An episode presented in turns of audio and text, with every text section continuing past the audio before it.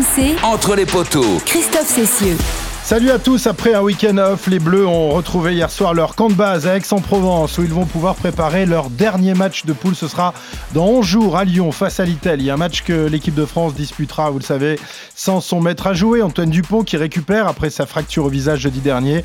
On prendra évidemment les dernières nouvelles concernant Antoine. Et oui, désormais, c'est notre feuilleton entre les poteaux. Après la cuisse de Jupiter, le nez de Cléopâtre, il y a désormais la pommette d'Antoine. Le capitaine des Bleus qui pourrait faire son retour en quart de finale, même si sa fracture ne sera pas encore tout à fait guéri.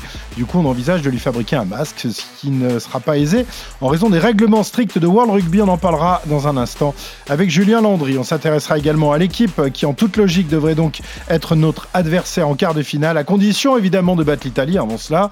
Cet adversaire, ce devrait être l'Afrique du Sud, battue samedi par l'Irlande.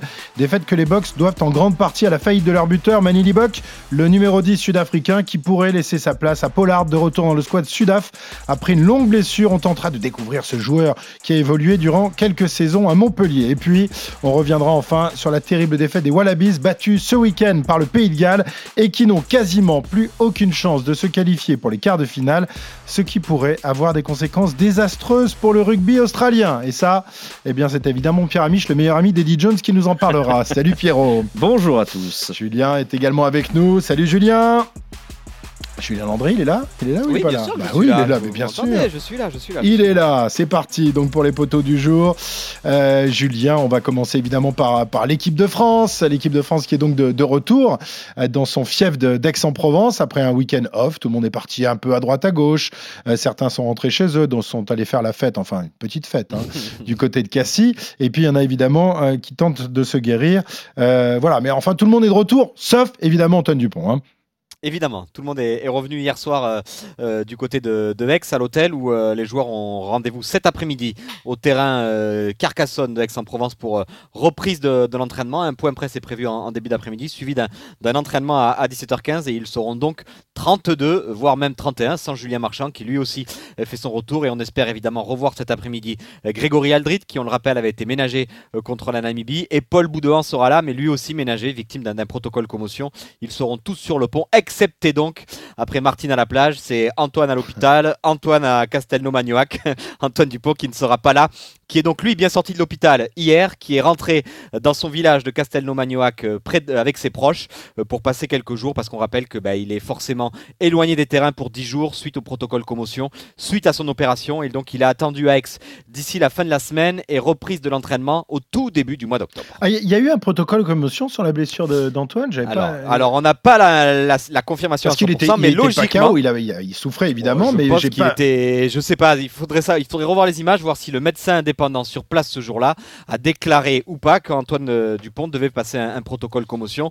En tout cas, protocole ou pas protocole, ce qui est sûr, c'est qu'Antoine Dupont est éloigné des terrains pour 10 jours, le temps de toute façon que la blessure non pas cicatrise, mais puisse au moins lui permettre de reprendre une, activi- une activité physique. Et activité physique, et donc évidemment, euh, le, le contre-la-montre est engagé par Antoine Dupont, parce qu'on sait qu'il ne sera pas là face à l'Italie. En revanche, on espère qu'il pourra être là euh, pour le quart de finale, peut-être face à l'Afrique du Sud, on en parlera dans, dans un instant. Et pour cela, bah, tous, les, tous, les, euh, tous les subterfuges sont, sont utilisés évidemment par les médecins de l'équipe de France. On pense même à lui faire un masque sur mesure. Euh, Julien, tu peux nous en dire un peu plus? Ensuite, on écoutera un, un spécialiste en, en masque, en masque de Zorro.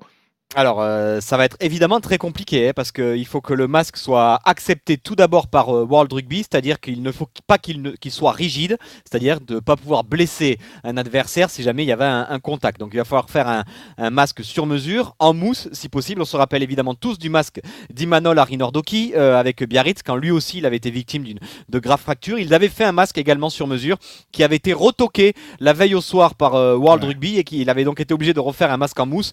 Je pense que l'équipe de France va évidemment se, se protéger de, de tout ça, va essayer de tout faire pour que le masque soit adapté. Mais Bernard Dufour, hier après-midi, nous disait lors du, euh, de son intervention sur l'antenne, l'ancien président de la commission euh, médicale, que évidemment World Rugby serait extrêmement vigilant et que lui voyait peu de chances qu'un masque puisse être autorisé. Alors, euh, on tente quand même malgré tout d'en fabriquer un. On va écouter Manuel Évidemment. Ravel, qui est, qui est kiné, euh, ostéo spécialisé dans les affaires maxillofaciales. Il nous, parle, il nous parle des masques qui existent déjà et qui pourraient être adaptés pour, pour Antoine Dupont. Les masques, normalement, sont là pour protéger. Après, on est quand même dans le sport de haut niveau où, euh, bah, où les adversaires, ils vont pas vous faire de cadeaux. Bien sûr, le risque, il est toujours là. Maintenant, le masque rigide, protège nettement mieux que le masque souple. Et dans une cas de fracture de zygomatique, ça protège très bien. Vous pouvez mettre un coup de marteau dessus, le masque ne bougera pas. Et le but, c'est justement que cette force soit, euh, absorbée par les os sains qui y a autour. Donc sur la zone de fracture, le joueur ne sentira pas d'impact.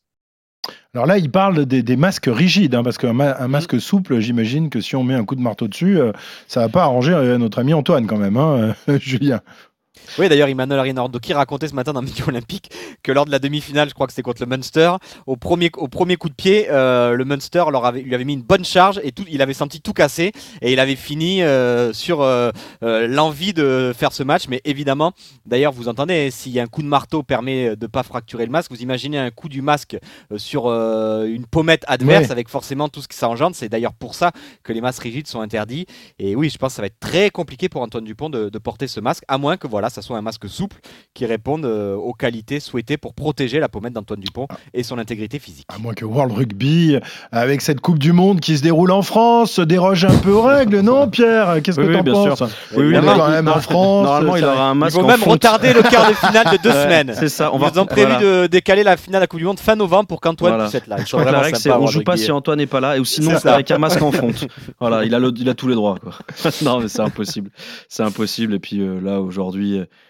en plus, la priorité, c'est avant de se projeter sur un éventuel quart de finale, c'est de gagner ce match face à l'Italie. C'est vrai qu'on oublie un peu qu'on a quand même un adversaire perdre, contre l'Italie, c'est rester à la maison après, regarder les quarts de finale à la télé, donc ou écouter à la radio sur RMC.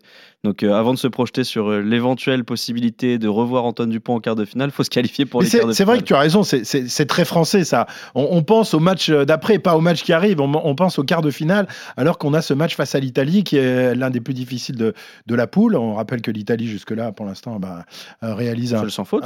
sans faute. bon, elle affrontera la, Nouvelle-Zélande en, fin de semaine, donc ça sera peut-être un peu plus compliqué. Mais voilà, les, Italiens joueront leur va-tout sans doute face à l'équipe de France. Ils, jouent leur Coupe du Monde, c'est leur finale à, eux, et le contexte euh, va être difficile à gérer pour les Français, même s'ils sont conditionnés pour ça. Mais c'est un match à la vie à la mort. Le premier en phase de poule, on s'y attendait pas vraiment, face à une équipe qui n'a rien à perdre, et les Français vont devoir le faire sans leur capitaine. Comment est-ce qu'ils vont gérer ça? Bah Ça, on le verra euh, dans les jours qui On verra ça. Les Bleus qui, depuis samedi soir, en connaissent donc un peu plus sur le nom de leur peut-être probable adversaire en quart de finale. Ce devrait donc être l'Afrique du Sud, même si personne ne veut pour le moment en parler, ni côté équipe de France, euh, ni côté Springboks. Les Sudaf qui en attendant vont devoir résoudre le problème de leur buteur. Manili Bok, très bon dans le jeu, hein, magnifique animateur de jeu, mais catastrophique dans le rôle de buteur. C'est André Pollard qui devrait prendre la place, sa place comme ouvreur et, comme buteur des box. Et, lui, Julien, c'est évidemment pas la même mayonnaise, en tous les cas, dans l'exercice euh, de, de, buter, hein, pour, pour taper les pénalités et les transformations. Exactement, il revient en tant que sauveur des bocs, 11 points laissés au pied samedi soir par les buteurs. Et ça, Rassi Erasmus, il a eu le mal à, le digérer. Euh, il a déclaré Manili Bock est certainement un brillant demi d'ouverture en ce moment, mais ses tirs au but ne sont pas à la hauteur. Il est manifestement en délicatesse avec ses coups de pied au but. On n'avait pas besoin d'Erasmus pour s'en rendre compte. Pollard revient donc, ouvreur titulaire lors du sacre en 2019, grand artisan du titre avec 22 points en finale et il fera son retour contre les Tonga. C'est annoncé, il sera titulaire la semaine prochaine. C'est le du jeu des Bocs depuis 9 ans. Il va apporter de la, sérénité. Blessé au mollet, Pollard pensait faire une croix sur le mondial, mais la blessure du talonneur Marx a permis son retour. Il n'a aujourd'hui que 40 minutes dans les jambes. Un match amical disputé avec son club de Leicester, club qu'il a rejoint après son passage mitigé, on va dire, dans l'Hérault. 29 matchs à peine en 3 saisons pour le joueur le mieux payé du monde à l'époque, plus d'un million d'euros. Covid d'abord la première saison, blessé, rupture des ligaments croisés antérieurs du genou, blessure musculaire à répétition. Et pourtant, on l'a oublié, Christophe, mais il a remporté deux titres avec le Macher, le Challenge européen en 2021. Et oui, il était bien sur la feuille de match. Même moi, j'ai vérifié en 2022 pour le Brennus. Et il avait même marqué une pénalité à la 78e minute contre Castres. Même moi, je l'avais oublié. Pollard a lui-même reconnu que son passage avait été un échec. Il souhaite que son retour avec les box ne le soit pas. Voilà, il va essayer de, ne pas faire oublier qu'il sera de, retour face à l'équipe de France et là avec d'autres dispositions. Juste, juste, on oublie aussi que André Pollard, il a failli arrêter le rugby parce qu'il a été grave blessé à une épaule avant d'arriver à Montpellier et on l'a failli l'amputer du bras. Et donc c'est un miraculé et je pense que depuis le parcours, évidemment, est magnifique. Il a gagné partout où il est passé. Et son retour, bah oui, il va forcément faire du bien au box. Alors, la seule manière d'éviter les, les box, ce serait euh, que l'Écosse batte euh, l'Irlande lors du dernier match. Pourquoi pas Comme l'Italie peut nous battre. Hein. Pas Et, et que le Tonga euh, batte les box. euh, là, oui, évidemment, ça semble quand même un peu plus compliqué. Ceux qui ne rêvent pas, mais sont en plein cauchemar en revanche depuis hier soir, ce sont les Australiens. Humiliés par le Pays de Galles 40 à 6 et quasiment éliminés de la course au quart de finale pour la première fois de leur histoire. Cette fois-ci, Eddie Jones, le sélectionneur australien, ne fanfaronnait pas hier soir en conférence de presse. Je voudrais m'excuser auprès des supporters australiens. Je prends l'entière responsabilité de ce résultat. Cette jeune équipe a tout essayé et mis tous ses moyens, mais il a manqué de consistance et de précision. C'est très décevant, mais félicitations au Pays de Galles. Beaucoup de personnes doutent de mon engagement avec l'Australie, mais je suis pleinement investi et ça ne peut pas être remis en question.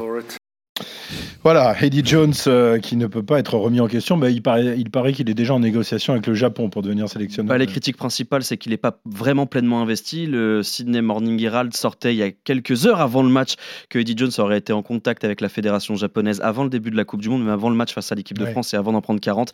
Il a eu une réunion Zoom avec le dirige- les dirigeants japonais. On rappelle que Eddie Jones est un coutumier du fait, puisqu'il avait déjà eu un rendez-vous secret avec les dirigeants australiens alors qu'il était sélectionneur de l'équipe d'Angleterre. Et puis tu l'as dit, c'est une Je sens que tu catastrophe. l'aimes pas celui-là. Non, non, pas du tout. Moi, je fais, je relate les faits, Christophe. Non, après, il faut rappeler quand même plusieurs choses. La première, c'est que Tim Moran, la légende australienne, avait expliqué avant la rencontre face au Pays de Galles que c'était le match le plus important de l'ère euh, moderne pour l'Australie. Malheureusement, ils l'ont perdu ce match-là et ça va précipiter le rugby australien dans une crise, une crise de confiance, c'est logique. Ils ne, vont pas sortir des poules. C'est la première fois de l'histoire de la Coupe du Monde que cette formation ne va pas sortir des poules. Et puis, ça va créer euh, malheureusement un appel d'air. Euh, la fédération australienne est au bord de la banqueroute. Ils n'arrivent plus à remplir les stades. Ils ont quasiment acté le fait que leurs meilleurs joueurs vont maintenant partir, quitter l'Australie parce qu'ils n'auront pas les moyens de les payer. Ils ont très très peur de l'avenir. L'avenir à court terme pour l'équipe d'Australie, c'est quitter le top 10 mondial. Ils vont rentrer dans le tiers 2. C'est hallucinant de dire ça, mais aujourd'hui l'Australie est dans une position catastrophique. Ils ne remplissent plus les stades. Ça va être difficile de forcer les autres nations majeures de, à- de faire les déplacements en Australie, de remplir les caisses de la fédération australienne. Et la grande peur qu'ils ont désormais, c'est de devoir accepter par la force des, des choses la réforme de World Rugby qui, qui est dans les cartons, celle de vouloir créer une grande ligue fermée. Et aujourd'hui, l'Australie n'a plus les moyens de dire non à cette ligue fermée. C'est leur seule chance d'avoir une part du gâteau importante. Et puis la dernière chose qui est catastrophique pour eux, c'est qu'Eddie Jones a signé pour 4 ans. Il, est, il n'a fait va qu'une saison. payer, euh, Et si on veut se 300. débarrasser d'Eddie Jones, il va falloir lui, faire un chèque énorme. On rappelle que Eddie Jones a quasiment 70 ans. Il est aujourd'hui un peu dépassé par le rugby. Et juste avant la compétition, il avait dit Nous ne venons pas en France pour acheter des croissants. Bon, bah, manifestement, ils viennent pas non plus pour être champion du monde. Mais Donc, bon, euh, avec, avec 4 ans de salaire, en ayant exercé un an, il va pas en acheter Ouais, des, il a juste, des croissants. il a ok, juste hein. saccagé l'équipe d'Australie, il a fait des remplacements complètement lunaires, il a imposé des numéros 10 euh, complètement idiots et, et ses choix ne sont pas payants. Il a, il a pris une rouste face à une équipe du Pays de Galles qui est quand même catastrophique aussi. hein. Donc euh, Oui. voilà, c'est, je pense que c'est une des, Mais un, un des un plus grands catastrophique, mais invaincu quand même dans, dans sa poule Ouais, qui va sortir en c'est vrai, mais c'est fou, c'est fou, c'est une poule d'une faiblesse incroyable. Ouais. Mis à part les Fidji qui régalent, je veux dire le Pays de Galles nul, l'Australie nul, et bon, heureusement qu'ils croisent euh, avec l'équipe de une autre poule pas top, Argentine C'est-à-dire Angleterre. que la France, l'Irlande ou l'Afrique du Sud vont pas aller en demi-finale alors que les des C'est ça. Ah oui, c'est- C'est Bravo à World incroyable. Rugby d'avoir organisé ce tirage au sort euh, incroyable. 10 ans avant. Et les la Blacks, les Blacks, les C'est Blacks. les Ah, Blacks. c'est incroyable. Il y a les quatre meilleures équipes qui vont s'affronter en quart de finale et Ah, les Anglais qui sont nuls, les Gallois Ouais. qui sont nuls vont être Elles vont, vont peut-être être champions du monde parce que quand les, quatre Quand les- euh, se seront affrontés et Le dernier homme démolis, vivant, il restera 4, bonhommes pour faire la compo. si l'Angleterre est championne du monde, ça va pas du tout Ah aller, ça va pas du tout. ça- Ouais, ce serait une belle vengeance pour 2015 pour eux, parce que ce que tu Oui, leur as mis dans la vrai. depuis leur élimination en phase de poule, ce serait presque que ta faute, Christophe. Merci Pierrot, merci Julien. Euh, Entre les poteaux, votre rendez-vous quotidien avec euh, l'actualité de la Coupe du Monde de rugby. On sera de retour demain. Bon après-midi. À demain entre les poteaux.